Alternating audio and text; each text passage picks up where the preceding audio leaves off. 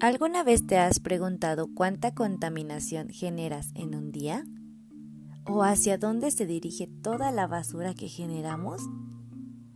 ¿Te gustaría empezar a reducir tus residuos, pero no sabes cómo? Este episodio es para ti.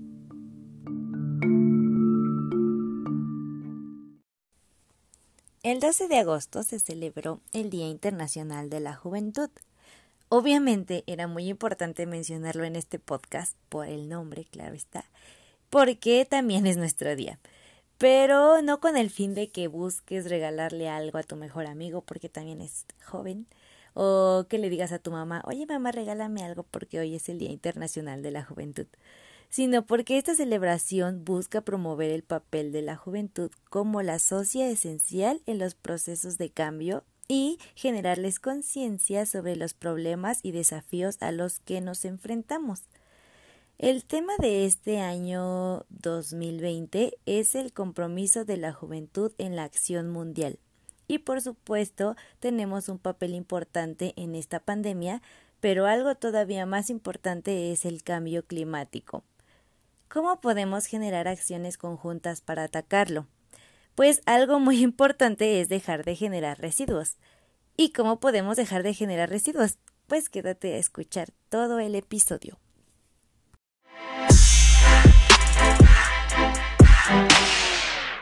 Hola chicos, estoy muy emocionada por iniciar este episodio porque presiento que vamos a aprender muchísimo, demasiado y que nos apoyará a tener conciencia sobre nuestras acciones que estamos a tiempo de cambiar.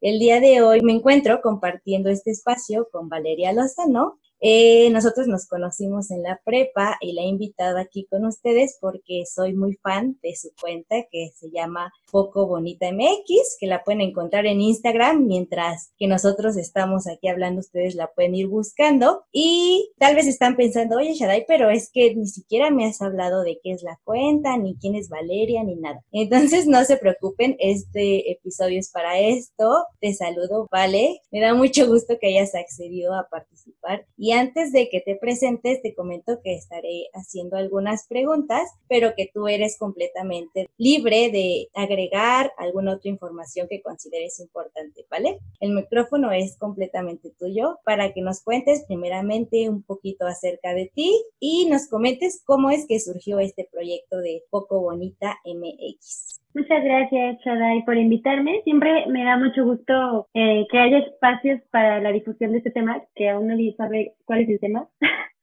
Pero bueno, el tema es el medio ambiente y en especial la generación de residuos por los humanos, obviamente. Bueno, Poco Bonita CDMX es un proyecto que surgió como inicio de mi tesis mi tesis eh, fue un proyecto para reducir la producción de basura en la Ciudad de México. Entonces fue todo un proyecto buscando ese objetivo y el primer paso fue la comunicación.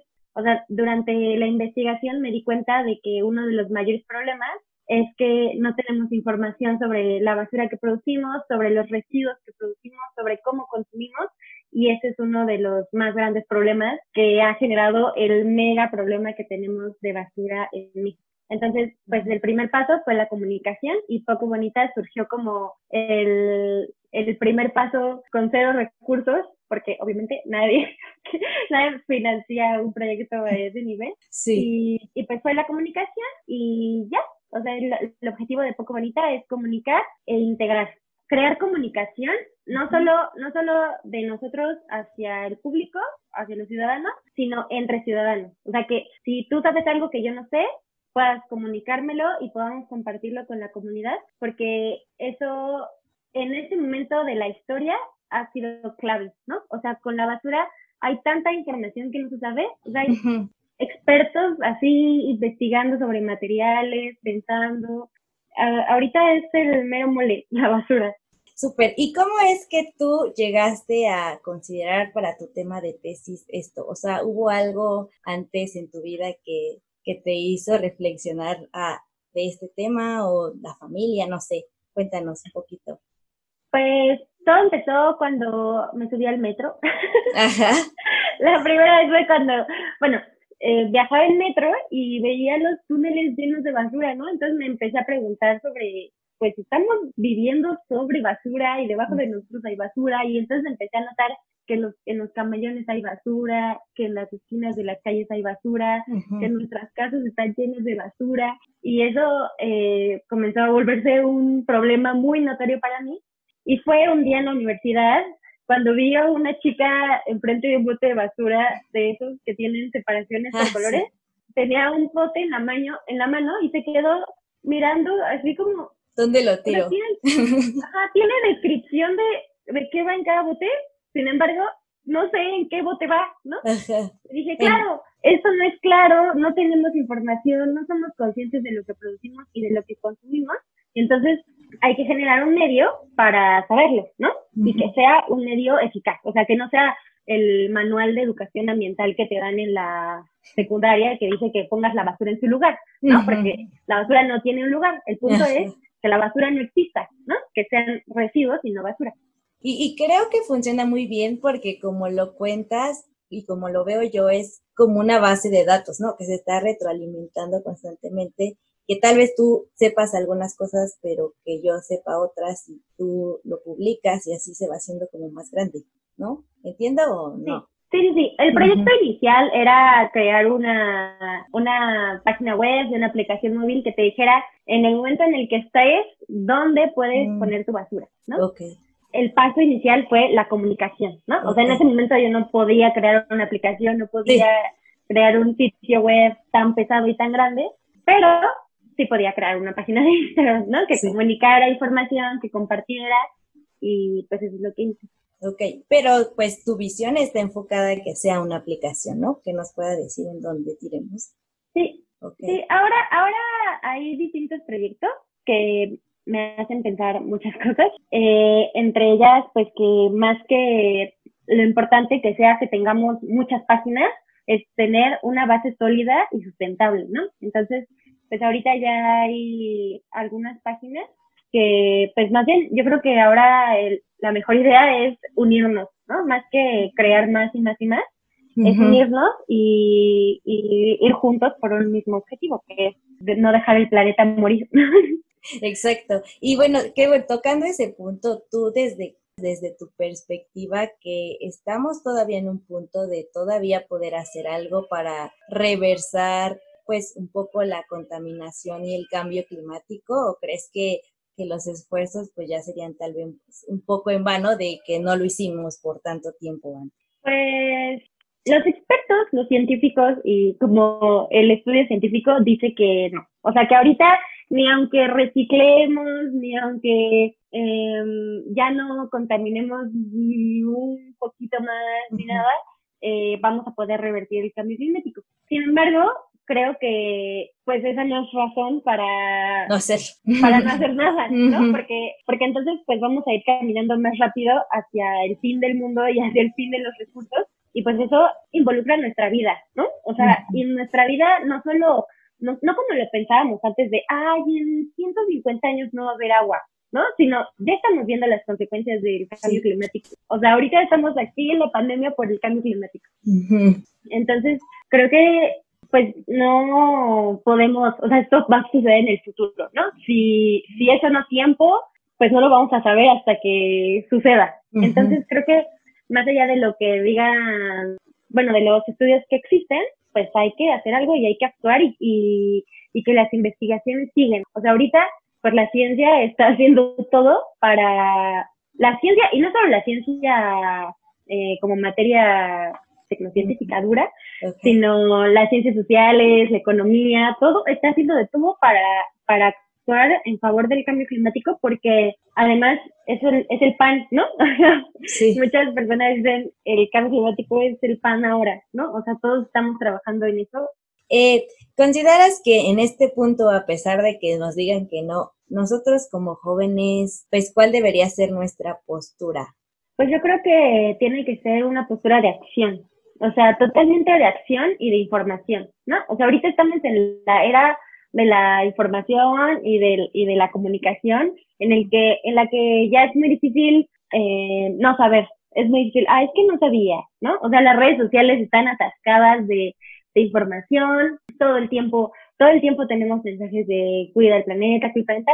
El problema es que ahora tenemos que ser nosotros quienes le quiten esa etiqueta de ñoño, ¿no? Digamos, a veces cuidar el ambiente puede sonar un poco al libro que entrega el gobierno en la primaria sobre medio ambiente y que dice cuide el agua, lávate los dientes con un vaso de agua, cierra la llave de la, de la regadera. Y creo que nosotros tenemos que ir mucho más allá de eso, ¿no? O sea, mucho más allá de apaga las luces, cierra la llave del agua, pon la basura en su lugar, ¿no? O sea, el punto es no hagas basura, no la pongas en su lugar porque no tiene un lugar.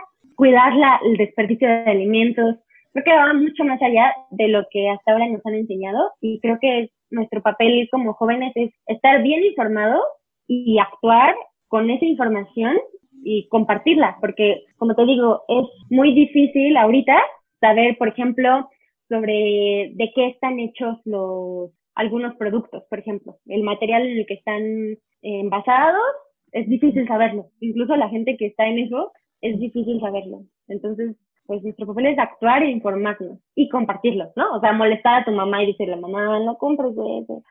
Sí, y, y justo te preguntaba por el papel de jóvenes porque creo que en adultos pues sí es un poco más difícil cuando pues ya llevaron toda una vida haciendo ciertas cosas y que les cuesta un poco cambiarlas, ¿no? Y que tú tienes que estar como de, oye mamá, pues no hagas esto. Creo que pues por ahí va un poco la cosa y para ti como joven, ¿qué sería actuar? O sea, ¿cuáles consideras que podrían ser acciones que sí tienen mayor impacto pues ambiental y que pueden apoyar? No sé, así como las básicas que deberías estar haciendo en tu casa desde hoy.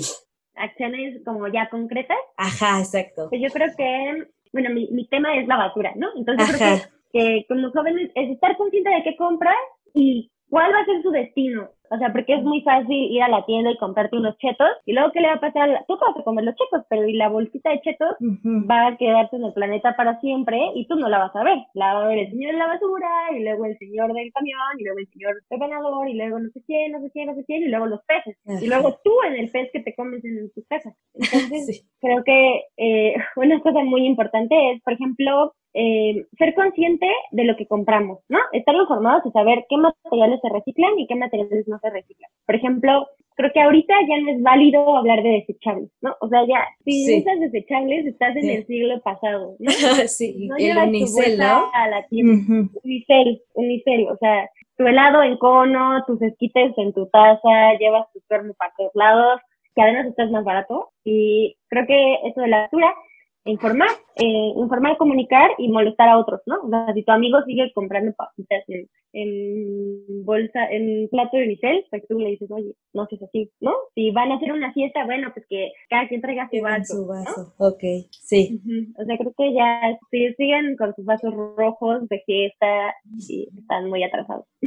ok, entonces es pensar, o sea, al momento de justo yo estar como en la tienda eh, o en el puesto de la comida de la esquina es pensar a dónde va a ir a parar eso que yo voy a desechar en tres segundos, ¿no? En 20 minutos que me acabe, no sé, mis esquites, como dices, o la comida. Entonces es como tener ese chip de pensar cuál va a ser el destino de esa cosa que voy a comer y cómo yo puedo, pues, evitar, ¿no? Que suceda llevando mi, mi termo cuando me, de, me compré un café afuera de la oficina, no sé. Es como creo el, el, el, objetivo, ok, me parece súper bien. Y me, me, me, me, gustó mucho algo que dijiste acerca de quitarle el loñoño, porque te cuento aquí una anécdota que empecé un poquito a pensar en eso, porque creo que es muy difícil y que llega un momento en el que dices, como que, ¿para qué hago todo esto si a todos los demás les vale gorro, no? Pero yo, yo compraba comida fuera como de la oficina ya muy seguido y pues te lo daban en unicel y entonces yo veía que todo el mundo compraba y que pues que diario había bolsas y bolsas de unicel y decía, no manches, pues es demasiado. Entonces yo lo que empecé fue como que los toppers y así y que te encuentras justo con la gente que te dice, oye, pues es que como para qué lo haces, ¿no? Si de todas formas ya nos vamos a morir o de todas formas nadie más lo está haciendo y y justo está como mucho en la cabeza de que te ves como muy ñoño haciendo esas cosas, pero creo que tú tienes el poder y el molestar como de cambiar ese chip de, oye, pues si yo lo hago y tú también lo haces y aparte vas y le dices a tus hijos que lo hagan y a tu familia, pues yo no, ya nada más soy yo la que no quiere contaminar, sino ya somos cinco o seis personas, ¿no? Y eso se va a ir como esparciendo y creo que es algo que has dejado muy claro de comunicarlo y compartirlo. Sí, exactamente. Y, y creo que, o sea, sí, el pensamiento de, ay, ¿para qué lo haces si ya no vamos a morir? Si ya se va acá el mundo, sí, no sé qué. Es súper egoísta porque nosotros somos responsables de lo que sea que producimos en el planeta. O sea, no puedo hacer una acción sin producir un residuo. El problema es ser responsable de esos residuos. ¿Qué le va a pasar a esos residuos? Cuando yo no lo tengo en las manos, ¿a dónde se va a ir? ¿No? O sea, te doy, por ejemplo, el ejemplo del unicel. El unicel sí se recicla, pero si tú no lo llevas a reciclar, nadie más lo va a hacer.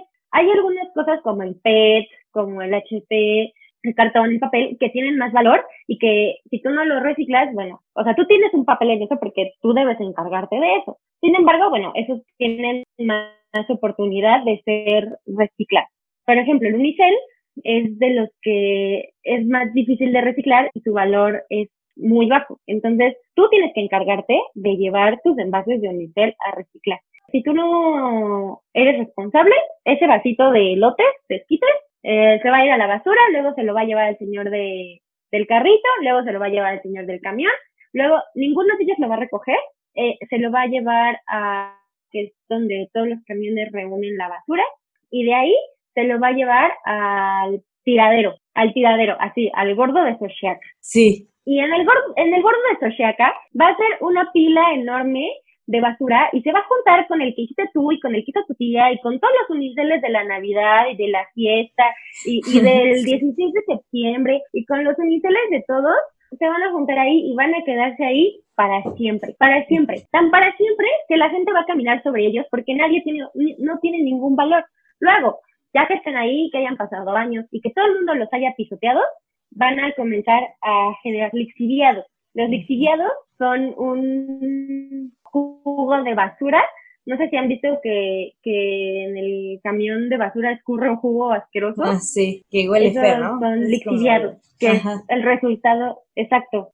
Los lixiviados son un jugo de basura que se crea al combinar los materiales orgánicos y los materiales inorgánicos ese jugo es tóxico, no le sirve a nadie y solo contamina la tierra. Entonces, tu vaso de, los esquipes va a estar en el montón del borde de Xochiaca, se va a juntar con otros residuos que hay ahí y va a comenzar a generar lixiviados. Esos lixiviados se van a filtrar al subsuelo, luego van a contaminar el agua y luego vamos a comer verduritas cultivadas con agua de lixiviados y, y nos vamos a contaminar nosotros mismos. Entonces, tu vasito de unicel ya le hizo la carga más pesada al señor de la basura y no le hizo ganar ni un peso, ¿no? Al contrario, porque tiene que pagar para que se lo lleven. Luego, el del camión de la basura, lo mismo. Luego, el al pepenador, que el pepenador, pues ahí tiene que moverlo para encontrar el material que se sirve. Y que mientras se puede lastimar y se puede infectar y lo que sea. Y luego, este, va a llegar al, al bordo de Sochiaca, donde solo se va a juntar en una pila, va a estorbarle a todos los pepenadores que viven ahí de la pepena de ese lugar, no les va a servir para nada, solo les va a contaminar la tierra y además te vas a enfermar tú. Entonces, es muy absurdo no ser responsables de nuestros residuos porque al final nos estamos haciendo daño a nosotros mismos. Y pues ya, ¿no? O sea, creo que el punto ahí es eso, ser responsable de tus residuos y que, y que tal vez el momento de pensarlo no es en la tienda, es en tu casa para decir, a ver, voy a salir a comprarme este, no sé, una hamburguesa con papas, ¿no? Ahorita en la, en la cuarentena. Bueno, pues entonces te llevas tu topper para tu hamburguesa y para tus papas y si quieres refresco, te llevas tu, tu botecito para el agua y ya está. Y además tienes una vida más feliz porque no tienes que sacar la basura. Sí, o sea, de todos lados hay beneficio. No, no sé por qué no lo estamos haciendo. Oye, y no sé, o sea, tú sabes qué onda con lo de las bolsas de plástico, porque, y bueno, te, te pregunto esto porque a partir de que se hizo ley de que ya no se podían dar bolsas de plástico hace, ya no recuerdo, hace medio año, un año, no me acuerdo, pues yo he visto que la gente sí ha parado un poco en cuanto a bolsas y que ya llevan su bolsita de tela y así, pero que la verdura y todo eso te la siguen dando en bolsas chiquitas que dice bolsa ecológica o biodegradable. Entonces, aquí sí no sé si realmente esa bolsita sí es biodegradable o pues termina siendo lo mismo que cualquier otra bolsa. Entonces, eh, pues no sé, a ver. Pues ahí, ahí hay varios asuntos. O sea, en primera, las bolsas normales de plástico que conocemos sí se pueden reciclar. El problema es que cuando ya las tiras, pues ya están en barras de mole, ya están no sé qué, y las tiras a la basura y jamás llegan a un lugar para reciclar. Entonces, pues el acopio es difícil porque nadie las reunimos y nadie las llevamos a un centro de acopio y tienen un valor muy bajo. Entonces, el señor de la, del carrito de basura, pues no le importa, porque además normalmente están sucias. Eso es algo muy importante en los residuos, que estén limpios para que tengan más valor. Por ejemplo, una botella de PET limpia tiene más valor que una botella de PET sucia. Okay. Entonces siempre es importante, o sea, no ah. solo que compres materiales reciclables, sino que los separes para que no los pongas ahí con tus con tus plátanos que ya se ensuciaron, ¿no? Sí. Bueno, entonces la bolsa normal sí se recicla. No la queremos porque obviamente, pues en México no tienen un, un gran eh, porcentaje de, de reciclaje. Entonces tenemos las bolsas oxo biodegradables, biodegradables o compostables. Las compostables son compostables en compostas industriales. Yo no sé si tú sepas dónde hay una composta industrial. No. ¿O qué es una composta industrial? No, ni idea. una composta industrial es una composta de tamaño así gigantesco en el que la temperatura se eleva muchísimo y ahí es compostable. Yo no sé sé dónde hay una, ¿no? O sea, no me he enterado de la existencia de una en México. Entonces, pues, ¿a dónde vas a llevar tu bolsa? No te va a compostear en tu composta casera, no. definitivamente. Luego, están las biodegradables y la oxobiodegradable. Son biodegradables en, no sé, si en vez, en vez de que se degradaran en 100 o 200 o 500 años, se van a degradar en 50 años, si quieres. Pero se va a degradar en miles de microplásticos. Microplásticos que se van a quedar en la tierra, que se van a comer los animales y que luego nos vamos a comer nosotros y que al final resulta siendo lo mismo. Pues la mejor opción es rechazar, obviamente, absolutamente todas las bolsas y está la otra, la otra alternativa que son las bolsas de tela. Sí. Las bolsas de tela, ahí viene el problema del consumismo, ¿no? Porque, ay, que se te olvidó la bolsa y no te quieren dar. Bueno, pues compra la de Walmart que cuesta mucho. sí, y ya tienes un buen de bolsas de tela. Y al final, la bolsa de tela sigue siendo de PET, porque no sé si la tuyas, la bolsa esa verde de Walmart no es de tela, es de, es de plástico plástico combinado con otras cosas que ya no se puede reciclar. Entonces se va al basurero. Cuando ya no sirve, se va al basurero. Entonces, si vamos a usar bolsas de tela, usas una bolsa de tela para todo, ¿no? Porque no necesitas más, bueno, cuatro o cinco las que necesites, pero, no compras una bolsa de tela cada vez. Tu bolsa de las bolsas, pero ahora de tela, ¿no? Ajá, exactamente. Entonces es un súper problema eso de las bolsas. Sí. Puedes usar tus bolsas con camisetas. Pues miren, aquí hago un pequeño paréntesis porque ya hemos hablado de muchos tips, entonces espero estén anotando todo lo que se ha dicho. Eh, y bueno, otra cosa que te iba a decir es eh, con respecto a la separación de basura. ¿Cuál tú sería tu recomendación de separar? O sea, porque lo básico es como la orgánica y la inorgánica, ¿no? Pero justo en la inorgánica pues tienes como tu cartón, la PET, eh, sé, el plástico y pues ya de todas formas ahí ya valió gorro. Entonces, ¿cuál sería como tu recomendación para tener en la casa bien dividido qué con cuál y así? Pues yo creo que el primer punto es crear tu división, o sea, definitivamente crear tu división si no tienes mucho espacio, eh, pues hay miles de formas de crear tu división, ¿no? Yo hice mi, mi centro, mi, centro de reciclaje con bolsas de mercado, que justo había miles de bolsas de mercado, entonces las usé para, así les puse etiquetas de cada material, y todo depende de lo que tú produzcas. Por ejemplo, si tomas, si en tu casa suelen tomar refrescos, por ejemplo, bueno, pues tendrás una bolsa de PET. Eh, si en tu casa suelen tomar leche, pues tendrás tu bolsa de Tetra Pak. ¿No? Eh, si, si sueles tomar, no sé, este, eh, cerveza, pues, o atún, si sueles comer atún o cosas enlatadas, pues tendrás tu, tu bolsa de enlatados. En México lo que principalmente se recicla es PET, que pues son las botellas de agua. Sí. Ahí hay que tener cuidado que tenga el número uno y que sean de un color transparente, porque si son de colores sólidos, por ejemplo, luego hay unas charolitas azules o negras donde viene el pollo rostizado, eh, ese es PET, pero no se recicla. Ok. Entonces, eso no. No sirve. Los colores PET opacos, con el número uno pero opaco, no nos sirven. Entonces, los rechazamos por completo. Por ejemplo, eh, latas. En México están muy bien valoradas las latas, eh, de ya sea de, les dicen de aluminio o chatarra, ¿no? Que son las dos, las de Coca-Cola, las de refresco, o las de ah. atún y verduras, que son duras. Son diferentes, pero bueno, la, en tu colección la puedes, recolección la puedes poner juntas y ya cuando lo colectes lo separas, ¿no? Ok. Y pues todo depende de qué produzcas, ¿no? O sea, yo, por ejemplo, tengo plásticos que pues al final siempre terminan saliendo, por más que luche con toda la familia, terminan saliendo más plásticos. Pero bueno, plásticos, eh, tetrapack, latas, los dos tipos de latas y papel y cartón. Entonces todo depende de cómo sea tu estilo de vida, ¿no? Okay. Que consumas y pues bueno, estar informado y consumir lo menos contaminante, lo más responsable, lo, lo menos que podamos. Por ejemplo, un dato importante es el cartón de huevo. Se puede poner en la composta si lo cortas mucho chiquito, chiquito, chiquito, chiquito, pero el huevo que viene en plástico, ese es PET, dice PET, pero eso no lo reciben. Nadie lo recicla. Entonces, pues no, si dices, ay, es PET y se recicla, pues no.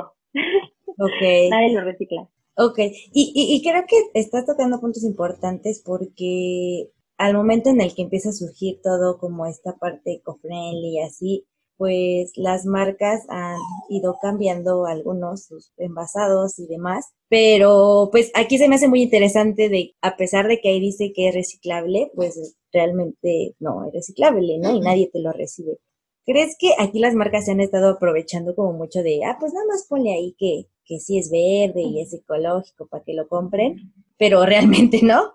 O, pues ajá, ¿cómo Exactamente, exactamente. Es una cosa que se llama greenwashing y que es cuando las marcas le ponen una plantita, le ponen el sello de reciclaje, le ponen color gris o así como beige, así como o lo hacen de cajón. Eh, eso es pues greenwashing. ¿no? O sea, decirnos que es reciclable cuando ni siquiera ellos saben que es reciclable o no, o dónde, o cómo, o que, por ejemplo, a veces hay cosas que el empaque es de, de cartón y adentro trae una bolsa de plástico que no es Ah, sí. ¿no?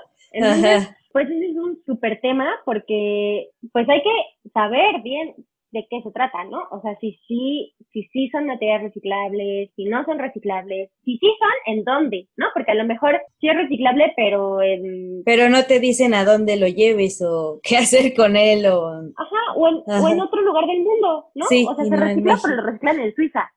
sí. ¿Y a, mí ¿A dónde lo voy a llevar? Entonces creo que es importante pues estar muy pendientes de eso, porque en México no es una regulación. O sea, Cualquier empresa puede decir, ponle la plantita. ¿Se escucha el pan? Sí, está muy cerca. Sí, los sonidos de la gran ciudad. Ah. Podría ser un podcast sobre los sonidos de la ciudad. Sí, o sea, dejar tu, tu micrófono abierto y ver que, como todo lo que pasa. Que realmente son demasiados No, es súper interesante. Ajá. Aparte a los extranjeros les gustan buenas, así, como de qué es eso y así. Creo que ya se fue. Bueno, en México no existe ninguna regulación que diga los productos tienen que ser eco-friendly o reciclables o lo que sea, ¿no? O sea, si quieres le pones un simbolito de reciclable, si no, no. Incluso ni siquiera está regulado, no sé si sepan que hay diferentes tipos de plástico, ¿no? Tenemos siete tipos de plástico y es muy importante esta clasificación porque sirve para reciclar el 1 se recicla con el 1, el 2 se recicla con el 2, el 3 se recicla con el 3.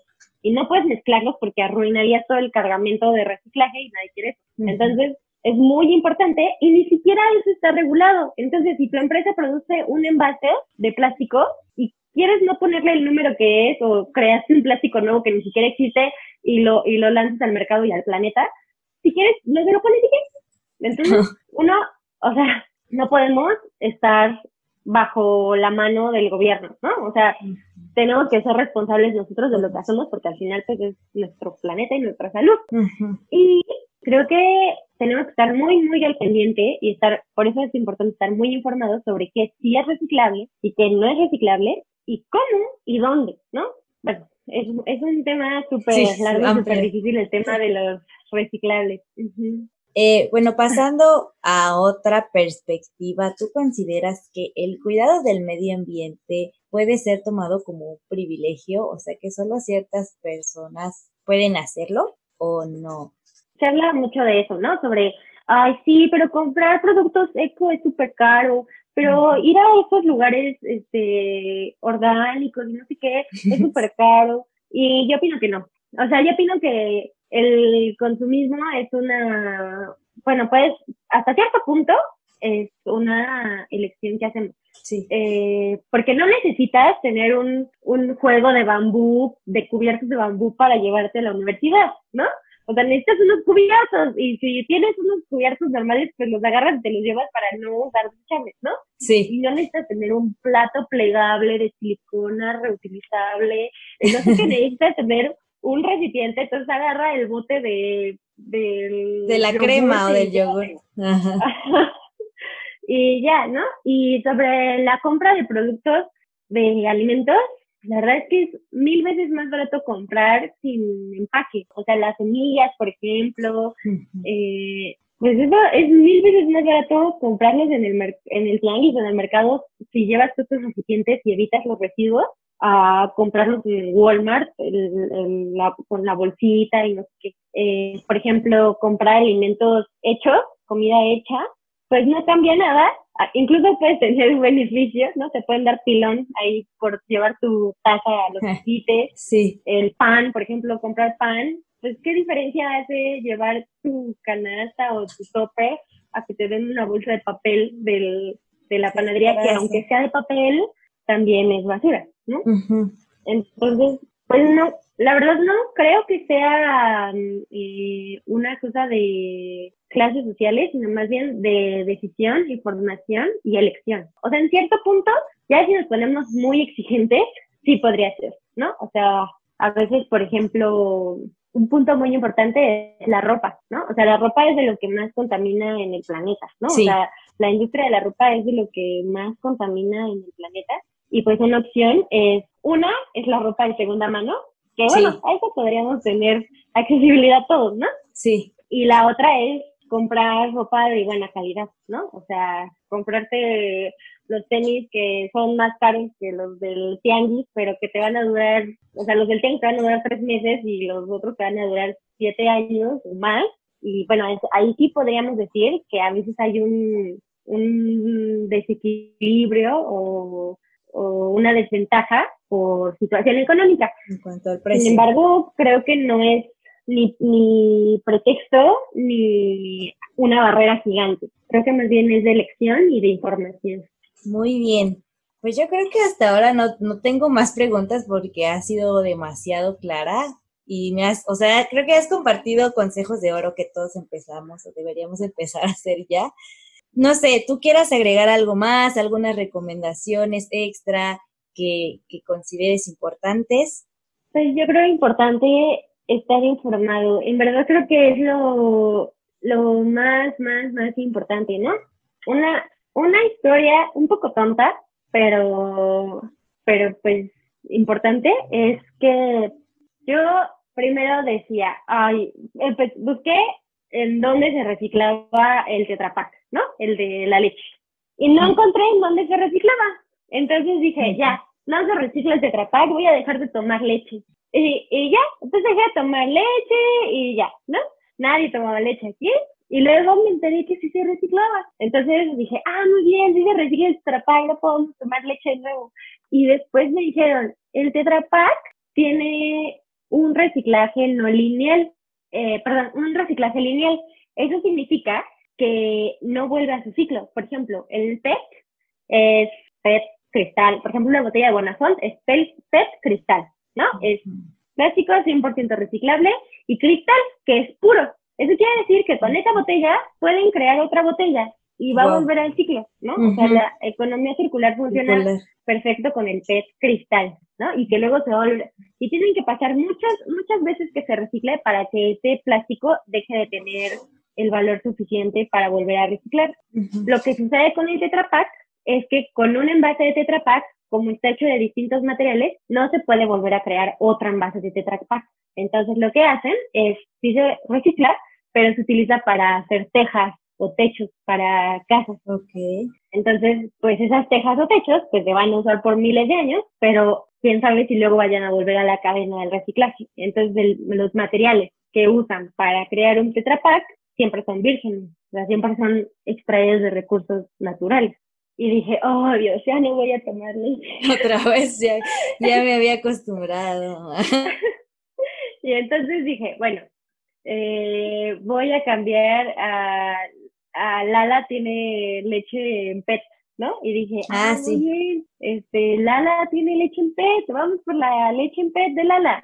O está cubierta de un plástico que por fuera es blanco, pero por dentro es negro, y, que, y que para que no pase la luz y no se eche a perder, y ese plástico no se recicla. Hay que informarse, ¿no? Y justo toda esta información es lo que no sabemos, que las empresas no nos dan, que pues ni siquiera es, es un tema que, que esté sobre sus mesas y que muy pocas personas eh, están, están sobre eso, sobre, sobre crear economía circular y sobre darle una importancia muy grande a los materiales que utilizamos, que creamos y que y sobre todo que sacamos al mercado y cómo informamos a la gente, ¿no?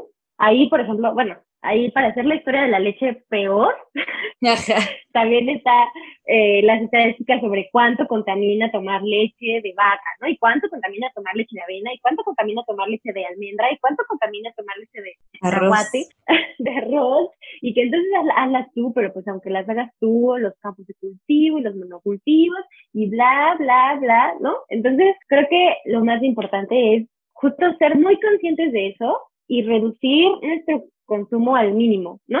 O sea, a, lo que menos contamine, a lo que a, a donde menos causes un, un, desequilibrio ambiental, ¿no? Donde menos dejes huella en el planeta porque somos muy fugaces, ¿no? O sea, vamos a desaparecer y vamos a dejar el planeta a otros y que, como lo que decías hace rato, o sea, el planeta va a terminar y va a desaparecer y entonces, ¿para qué reciclar? Pues sí, pero es súper egoísta porque no se va a acabar ahorita, bueno, o sea, si la, si la, pandemia fuera el final del mundo, no nos tocará a nosotros morir aquí, ¿no? O sea, sí, sí, no es como de ya mañana se acabó todo. Exactamente, entonces pues al final creo que hay que hacer un mundo más próspero para todos y eh, la clave es la información y la comunicación.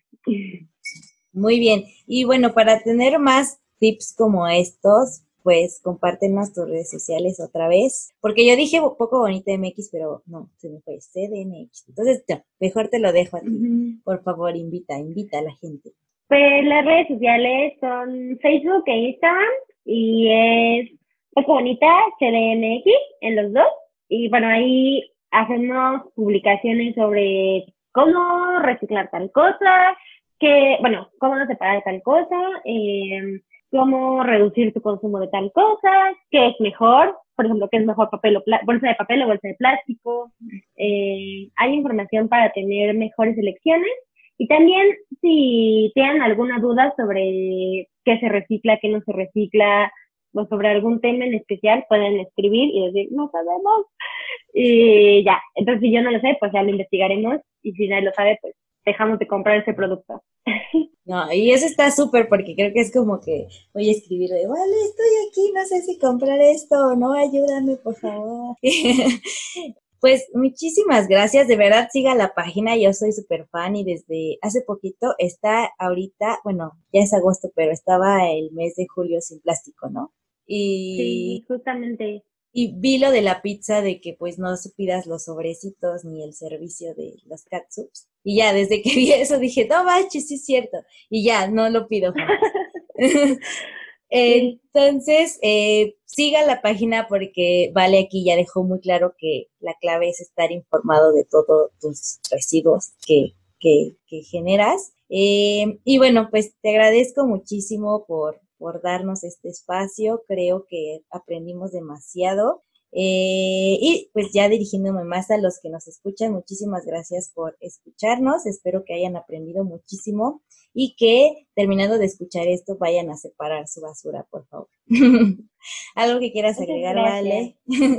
Pues nada, muchas gracias. En verdad que agradezco muchísimo estos espacios porque es muy difícil, ¿no? O sea, por ejemplo, Instagram y Facebook es muy difícil como obtener seguidores porque así va a eh, ¿no? o sea, así, este, otro loco, ecoloco ahí que quiere meterme sus ideas, ¿no? Y entonces siempre me gusta mucho los espacios donde podemos hablar y discutir porque en un post de Instagram no podemos decir todo lo que dijimos ahora. Exacto. Y ya, entonces muchas gracias por el espacio y espero que en verdad eh, toda esa información nos traume un poco y los haga querer eh, pues moverse a un estilo de vida más sustentable. Muchas gracias. Muchas gracias, Vale, y a todos por escucharnos. También síganos en las redes sociales, arroba jóvenes y sabios. Y pues pasen un bonito día, tarde, noche, en el momento que nos estén escuchando. Bye. Bye.